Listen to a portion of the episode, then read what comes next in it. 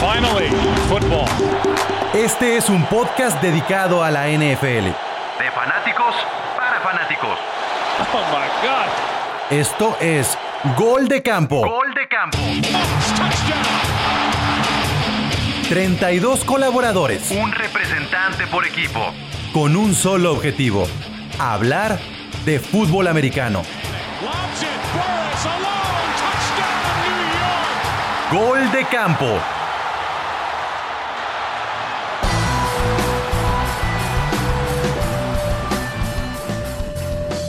Este es un podcast dedicado al NFL. Bienvenidos a Gol de Campo. Mi nombre es Pablo González. Y dando inicio a este episodio número 3 de Gol de Campo, que bueno, ya es, ya es todo una hazaña, es un mérito tener tres episodios en Spotify, tener tres episodios en, YouTube. Si nos quieren seguir, por favor, suscríbanse a los canales, síganos a través de Twitter. Y bueno, eh, estamos a muy poco tiempo de que se dé el draft 2020 de la NFL. Este draft que va a ser distinto, que va a ser un draft virtual y por supuesto que muchos de los ojos eh, se van a apuntar hacia el puesto del coreback.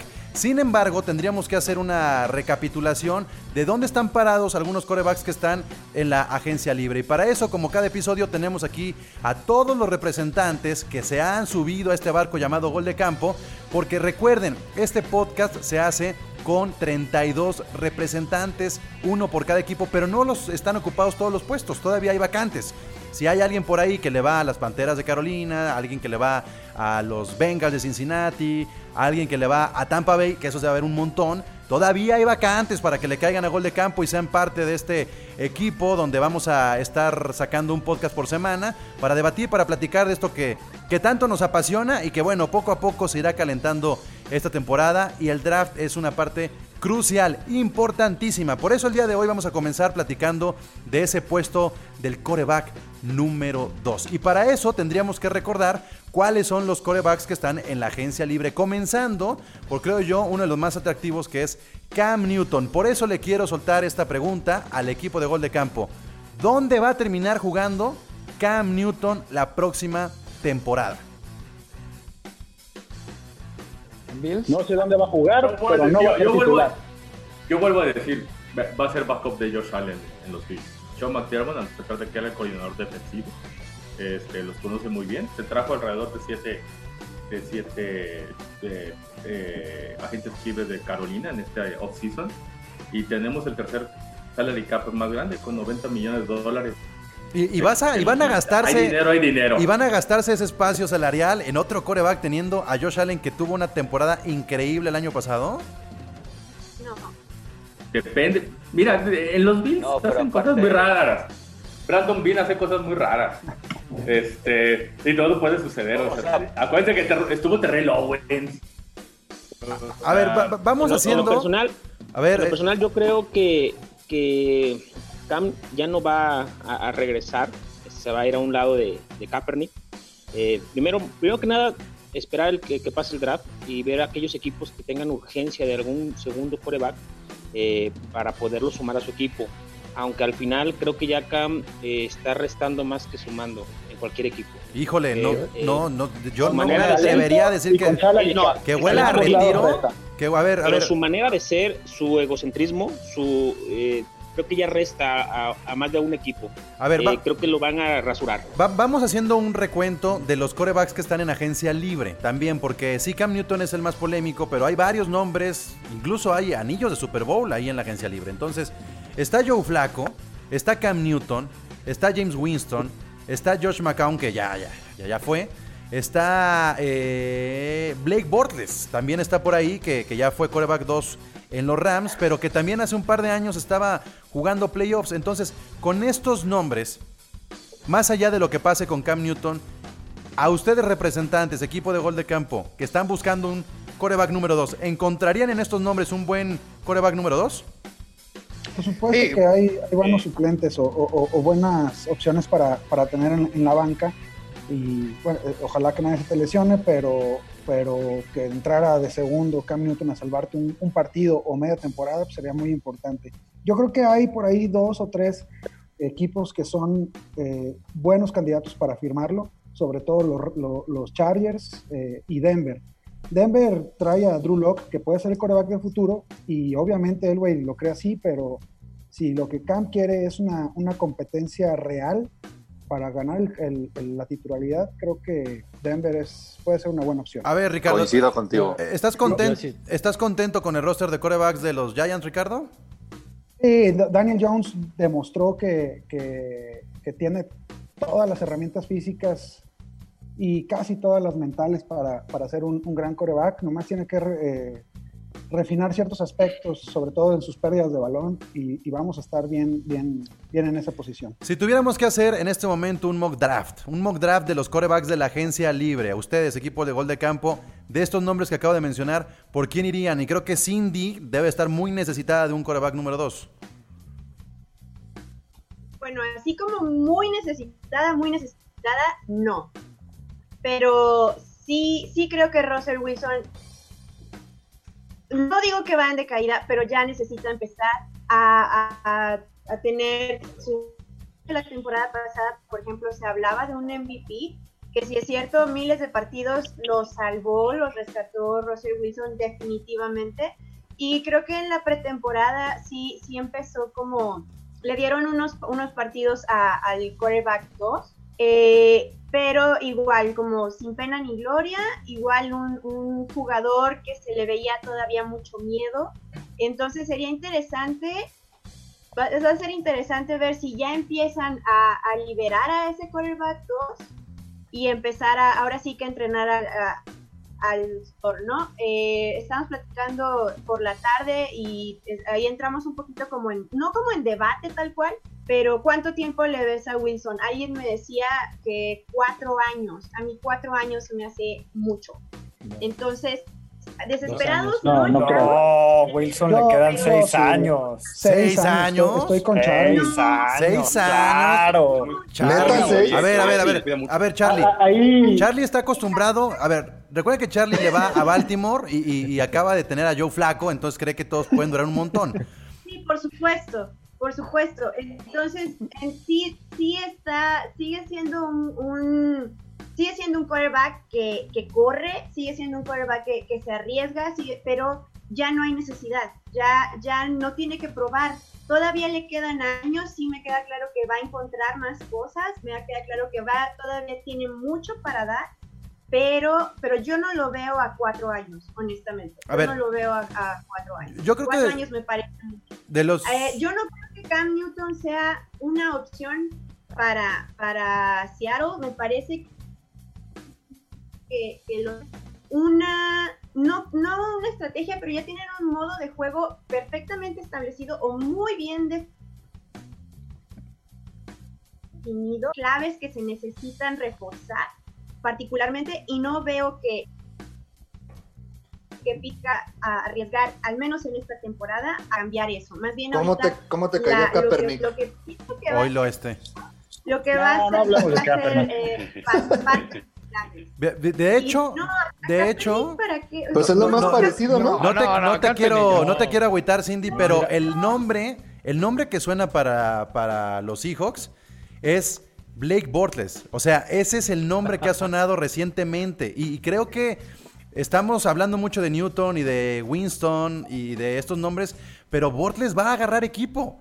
¿Quién va a ser el equipo donde va a terminar él? Es que eso, eso es lo que pasa, porque todos estamos hablando de Winston y Newton, que son cuates que van a querer cobrar, o sea, no, contratos, bueno, no, van a ser, y tipos como Bortles y Flaco ya van a tener contratos de suplente, abajo de los 5 Y otro tema, otro tema, por ejemplo... Nada más para terminar. Y otro tema, por ejemplo, sí apareció Cam Newton en Instagram haciendo, no, no haciendo la llorona, pero sí haciendo la llorona, diciendo que él no conocía nada, nada que no fuera los, las panteras, que, la, que se la estaba viendo negra, este, que, era obviamente,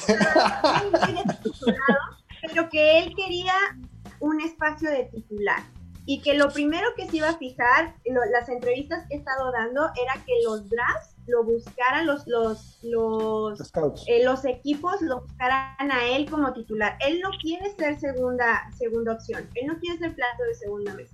Yo tampoco, yo, yo, no veo a Cam Newton realmente como un coreback 2, sinceramente. Por ejemplo, un equipo como Pittsburgh, el año pasado que se lastimó Rodlisberger, bueno, ¿qué hubiéramos dado por tener a un Cam Newton? ¿no? Claro.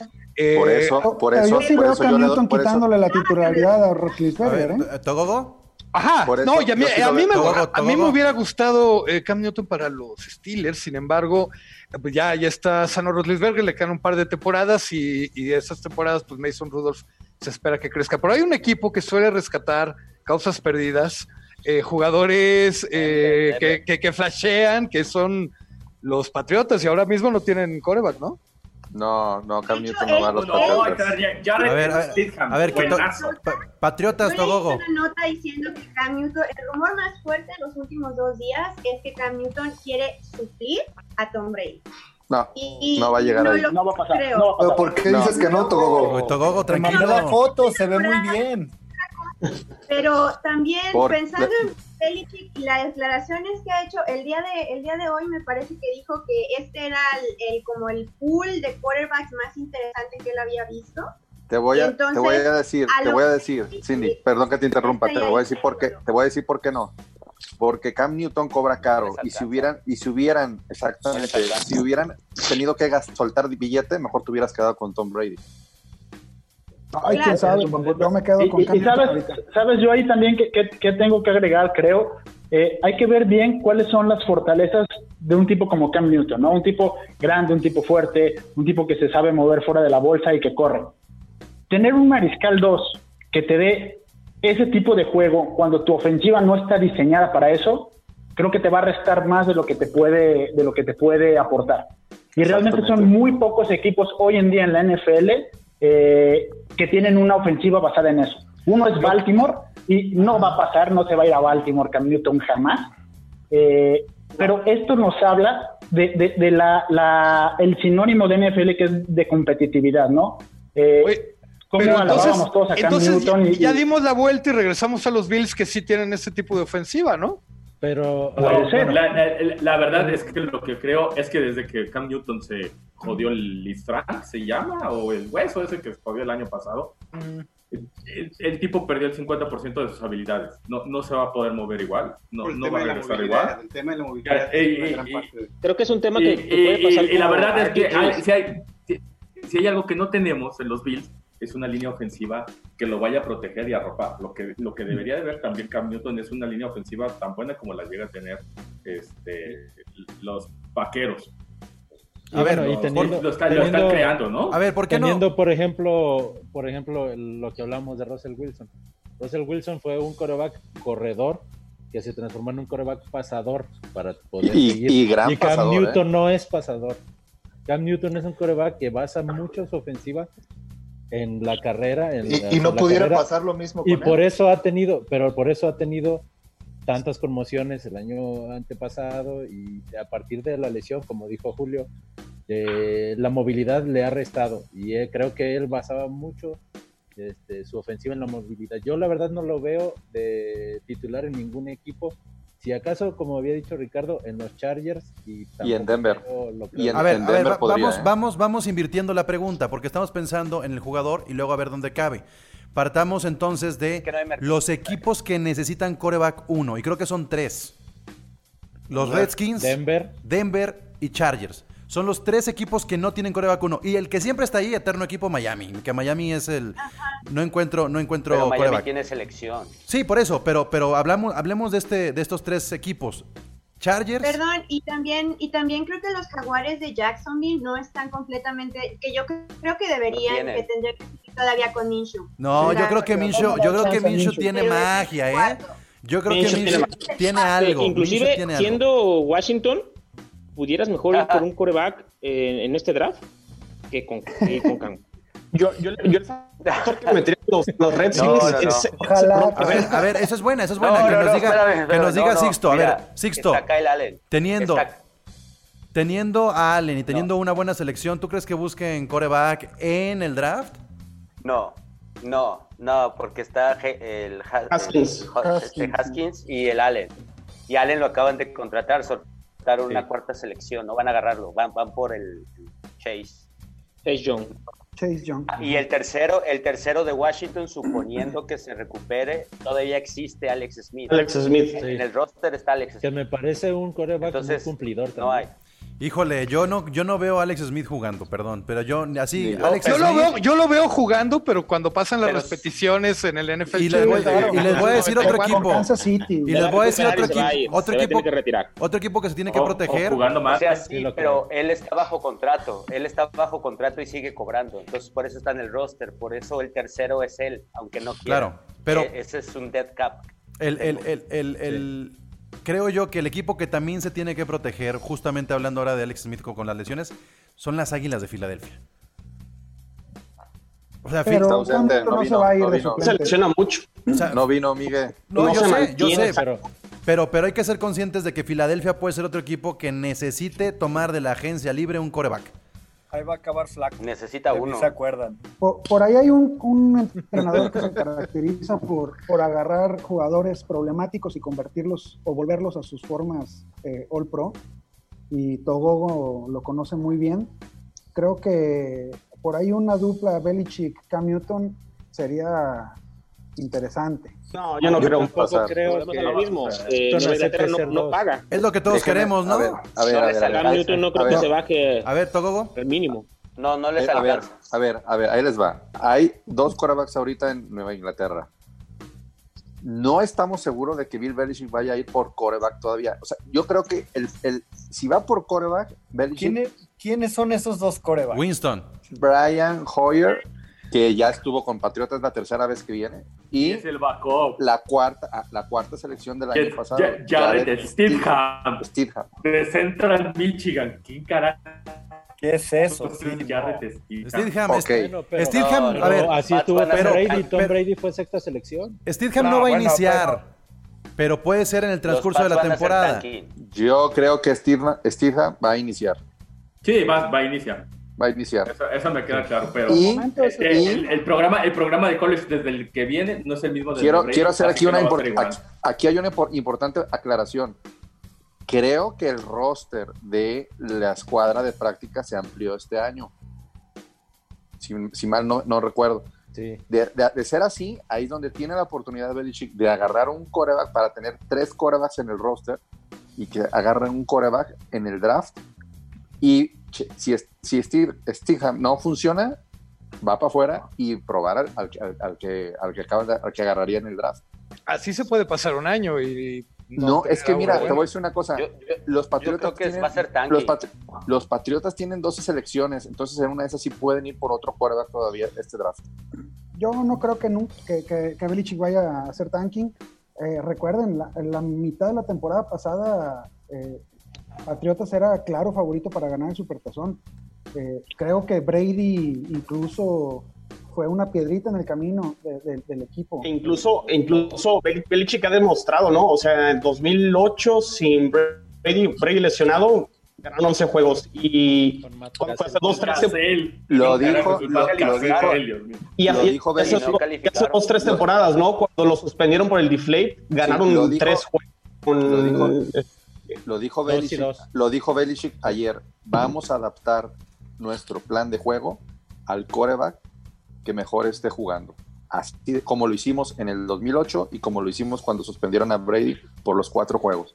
Vamos Be- a demostrado- ver, pero, es, muy diferente tener a Brady y a uno más. Y ahora tener solamente dos. A mí me parece que los Patriotas van a ir por un tercero. Porque van Sí, a yo también pienso que van a ir por, van un tercero. No, no sé si en la Cam agencia Newton. libre. No sé si en la agencia libre o en el draft. Y aquí ya tendríamos No. que entrar a lo siguiente, con este tipo de, de peleas por un puesto. ¿Quién de estos equipos este, que tienen estas dos opciones tiene el mejor coreback 2 de la liga? ¿Quién definitivamente no está en por su mente ir por un coreback porque el 1 y el 2 está bien Yo- trabajado? Yo, yo, yo, yo te voy a decir quién es el Los uno, Ravens. dos, A ver, a ver, Ravens. Charlie, No, Charlie. no, no. Osos. No voy a decir los Ravens, los Bengals. Porque tú no apunta vas a ser Andy. Dalton y Joe Burrow. Por ahí Andy Dalton ¿eh? hoy estuvo, hoy estuvo sacando. está fuera de Bengals. Dalton se tiene que hacer libre de No creo que se vaya. Yo creo que sí. Oh, él, él, dijo, por eso está haciendo su, su backup en, en, su, en su patio. Sí. Él, ya, ya, está fuera de Bengals. Dalton está fuera de Bengals. Si ves su cuenta de Twitter, ya no aparece como jugador de Bengals. Él ya está fuera de Bengals. Ahorita, ahorita no, no, no, este. No es le brillaron los ojitos. Es un agente libre. Y a ver, a ver, entonces Guga, que ya. El mejor dos. Guga, el Raider, este ¿Cómo ves tú la dupla de Cardi y, Mariota? ¿Puede ser? Mira, este quisiera, quisiera que fuera otra situación, eh, que la pelea fuera un poquito más eh, de que fuera Carr con alguien un con, con, más este con más talento. Desgraciadamente los números eh, de Carr vienen un poco a la baja y cuando aún cuando ha mejorado su, su, cuerpo de receptores. Y Mariota, la verdad, cuando ve sus números, este, eh, debutó en, este, es, la primer, es la selección número 2 por Titanes de la primera ronda del draft del 2015. Eh, tiene un porcentaje de pases este, completo de 62.9%, solamente 76 touchdowns este, en estas temporadas, contra 143 que tiene Derek Carr. O sea, y este Carr tiene 22.793 yardas eh, desde el 2014. Creo que era 92, ¿eh? pero está bien. es cierto. Mi, mi, mi, impresión es que es una buena dupla, sin embargo, Raiders irán uh, por un quarterback y un receptor. Eh, Mike Mayo, el gerente general de los Raiders, recientemente comentó que eh, necesitan ir por un receptor. Los drafts, eh, los mock drafts en línea eh, simulan que en el pick 12, si no me equivoco, sí, el pick 12, es muy probable que Raiders elijan a, un, a otro coreback y en el pick 19 a un receptor para ya después continuar con su área defensiva. Pero aun cuando Mariota parece que sí le da una solidez al equipo. Mi impresión es de que solamente viene a presionar a Carr para que saque su mejor su mejor cara. Pero, pero ojo, ojo lo que estoy preguntando, ¿eh? Ojo lo que estoy preguntando. No estoy preguntando cuál es el mejor equipo de corebacks 1 y 2. ¿Quién tiene el mejor coreback 2? O sea, a lo mejor el uno no... Los osos. Yo creo que los Browns. Yo, creo que los, yo creo que los osos, ¿no? ¿El 2? ¿A quién tiene los osos? Nick Foles. Foles, hombre. Foles. Foles es uno, pero, pero Foles es uno. Foles sería el 2. No sabemos. sería el 2. A ver, no, no, no. No, Trubisky es el 1. Todavía no se sabe. Hombre, Foles, ¿no? No, no, Foles va a ser el titular. ¿Sí? Sí, ¿no? ¿No les laten más los Colts y Jacoby Brissett? Ahí está yo, iba, yo iba a votar por, por Jacoby Brissett de los Colts, que ya tuvo experiencia con Patriotas, con eh, como titular en, en Indianápolis, y aparte llega Philip Rivers. Yo creo que esa es una de las duplas más sólidas y como quarterback 2, Jacoby Brissett. Yo creo, yo creo que Philip Rivers tuvo el peor porcentaje. Como dos, yo sigo diciendo los Browns. A ver, yo creo que Philip Rivers no termina. Cleveland creo que es uno de los equipos que tiene un Cleveland un segundo quarterback muy decente y muy cumplido. Case Keenum, La, la puede romper. Totalmente. Pero es que, mira, ahí, ahí mucho mejor que Mayfield. ¿Cuál es el tema? El tema de los Browns. El tema de los Browns es ese, ¿no? O sea, tenemos a Baker Mayfield ahí como mariscal de campo, como líder, eh, que tuvo una muy buena temporada de novato, siendo coreback 2 él, cuando inició su temporada de novato, él era el 2. Después, cuando se debía consolidar en su segundo año, vino a la baja junto con todo el equipo. Eh, pero me parece que tener a Case Keenum ahí eh, pisándole los talones, metiéndole presión todos los días, puede hacer que sea Mayfield. Y en caso de que Mayfield se lesione o decidan mandarlo a la banca, yo sí estoy ahí convencido de que Keenum puede hacer un muy buen trabajo con las armas que tienen los Browns, que tienen muy buenas armas por aire. Eh, ahí nada más tienen que, eh, y creo que es la mayor necesidad de los Browns, que es la línea ofensiva, pero con las armas que tiene, Case, Case Keenum puede ser probablemente el mejor coreback 2 de la liga. Yo Firmado ahorita sí. Yo sí estoy de acuerdo también. Me quedo con Nick Foles. Hay opiniones. Porque ya lo demostró, incluso ¿no? Ahora, también Miami. pero, pero, no lo demostró Conociendo los Browns. No lo demostró completamente porque en, en, en, este, en los Jaguares. En Jacksonville. Con Jaguares no le fue tan bien. Es más, no, no, no, pero, pero Guga, pero Guga. para mí, Guga, le lesionó en la semana 2, le, le volaron la. No, espérate, no, cuando regresó de la lesión, cuando regresó de la lesión, Minshew le volvió a quitar el puesto al final de la temporada. Sí, espérate, pero, pero los, los Jaguares tienen a Fournette y, y, de, y de receptores no tenían nada, ¿eh? No tenían nada, o sea, creo que, que le faltaban armas en Jaguares. Sí, DJ Robinson, ¿no? No, estuvieron muy flojitos, estuvieron muy flojitos. yo les quiero hacer una pregunta a ustedes. Si hubiéramos hecho esta pregunta la temporada pasada, ¿quién hubiera mencionado a Tannehill? Exacto. y, y, y, exacto. pero Ryan Tannehill siempre había sido un muy buen coreback. Creo que no tenía equipo en Miami. Yo creo que no tenía equipo, pero hace una temporada nadie lo hubiera sospechado que hubiera sido tan exitoso. No, pues, y nadie se hubiera imaginado. La situación de Case Keenum en Cleveland. Nadie se hubiera imaginado a Mariota de banca de Carr. O sea, eso es, eso es, es bastante bizarro que sucediera esto en, en, un par de años. A ver, entonces, creo yo que, que, está tomando un poquito más de forma. Hay incertidumbre, hay incertidumbre por parte de Chicago si va a ser Trubinsky o va a ser Falls eh, el, el coreback titular. Creo que eso me parece, todavía no lo podemos tener muy certero.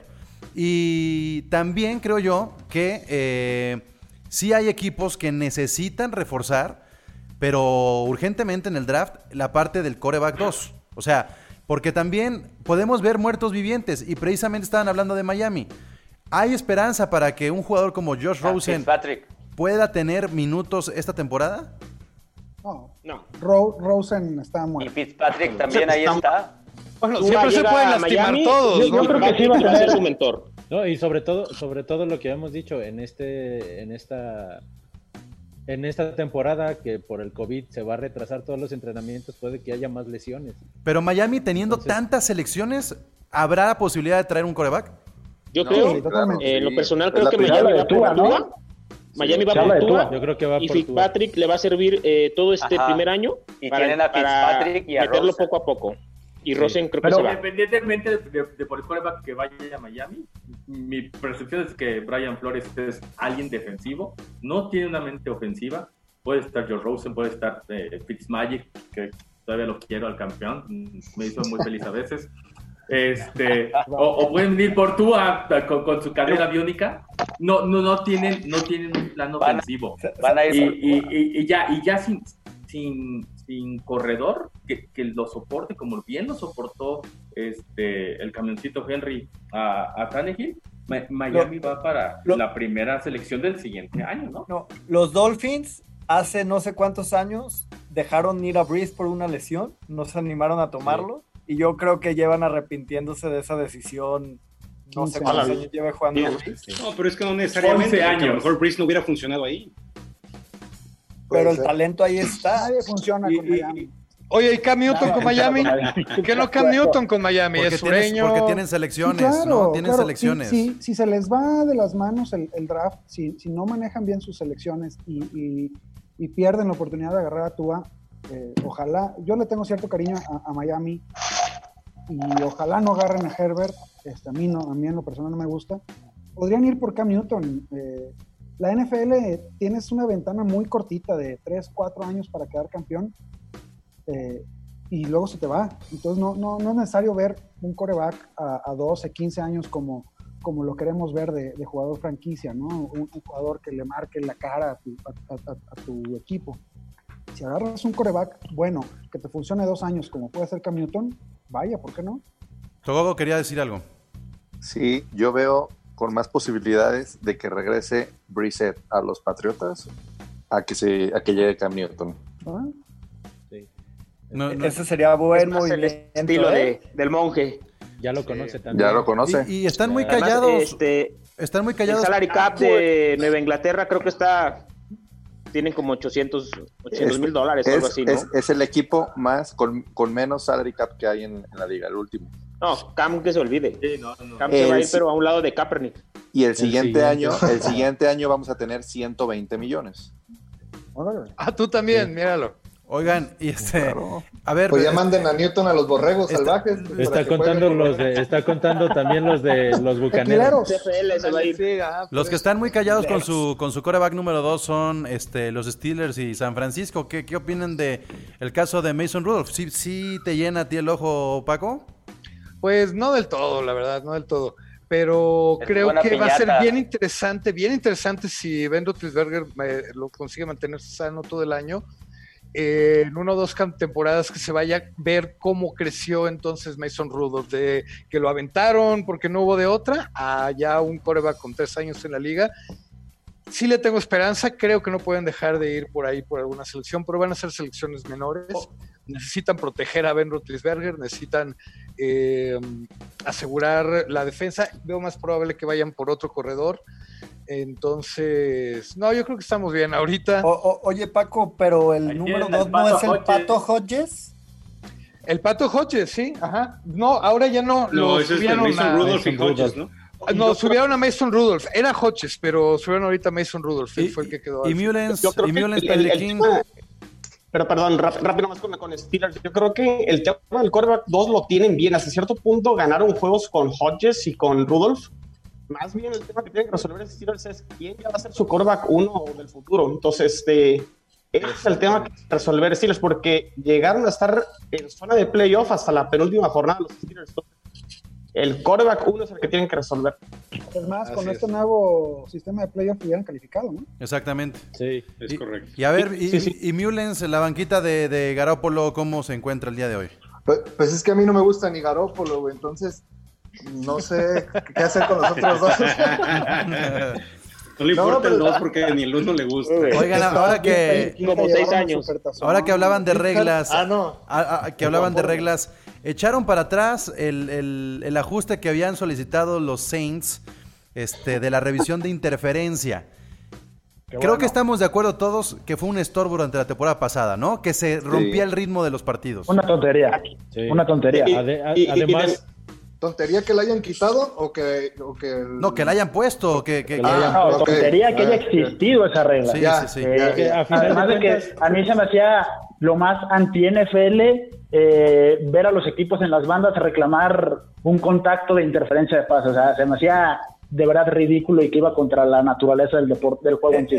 Es que en papel era bueno por todo lo que pasó el año antepasado con ese esa ah, sí, pero, pero, pero ese ligero empujón, ese ligero empujón. Es que al final, al final es, es una regla, es una, es una, es un castigo que se marca por, por, por una interpretación. O sea, de que si va viendo el balón, de que si tiene, de que si es atrapable. Al final todo es interpretable y nunca se ponían de acuerdo y los árbitros jamás jamás aceptaban que se habían equivocado en una decisión. Pues Entonces, no, más, bien al contrario. A ver, yo notaba que los 30% de, de decisiones que se revirtieron. Antes de que hable, antes de que hable Sixto, yo creo que se está cancelando la, la regla porque ni así ganaron los Saints. Entonces ya, o sea, ellos son los que se estuvieron quejando. No ganaron los Saints, que se quejaron, ahora ya quitamos la regla. O sea, no, Sixto, ibas a decir algo. No, pero es que, o sea, lo de la regla e, es buena, pero no llevarlo a la interpretación. O sea, si, si ves la jugada por la cual la metieron, esto no había nada que interpretar, o sea, ahí lo atropelló, ¿no?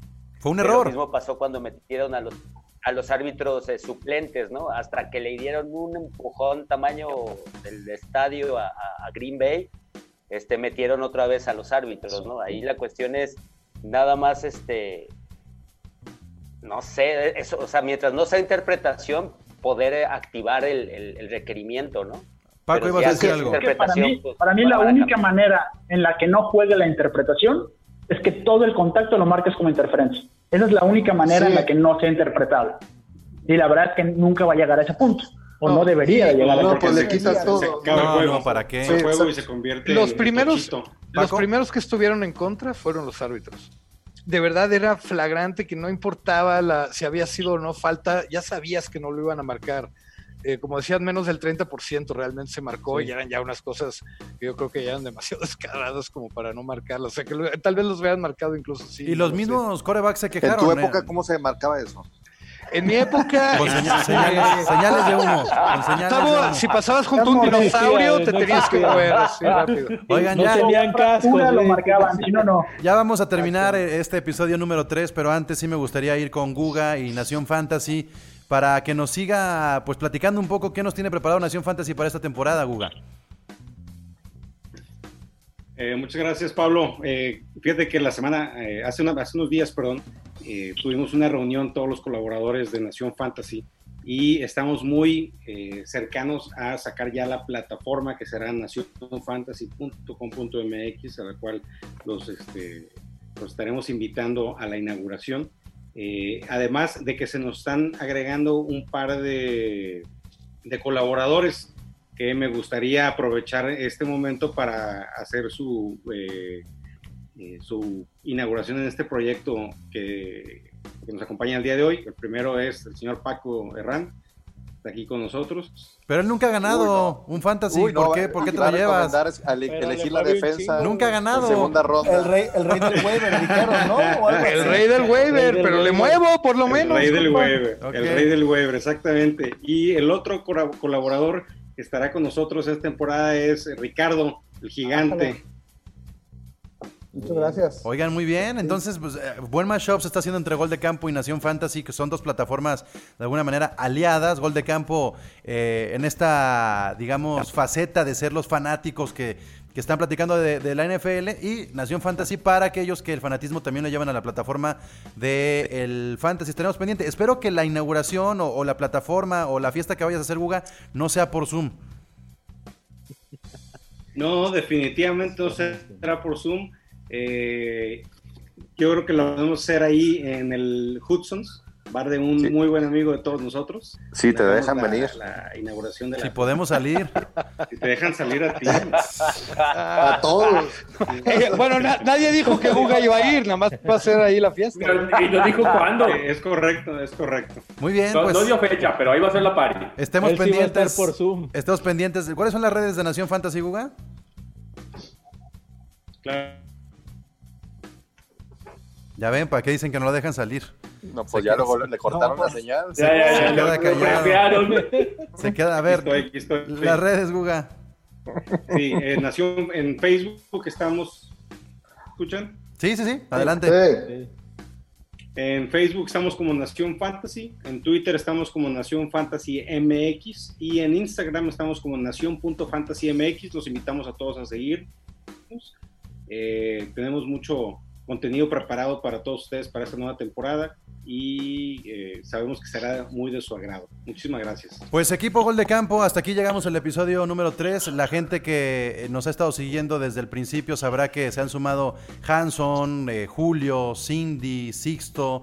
Eh, alemán, es, es, un equipo grande el que se va formando poco a poco y ustedes si quieren ser parte de este podcast lo pueden hacer, nada más, el único requisito es que eh, su equipo todavía no tenga representante. Entonces, denle seguir, denle suscribir al podcast, a la cuenta de Twitter de Gol de Campo.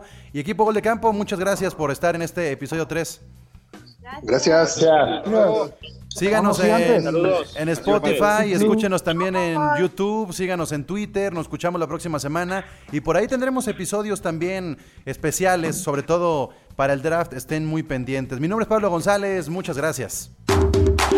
Finally, football. Este es un podcast dedicado a la NFL. De fanáticos para fanáticos. Oh my God. Esto es Gol de Campo. Gol de Campo. 32 colaboradores. Un representante por equipo. Con un solo objetivo. Hablar de fútbol americano. Gol de campo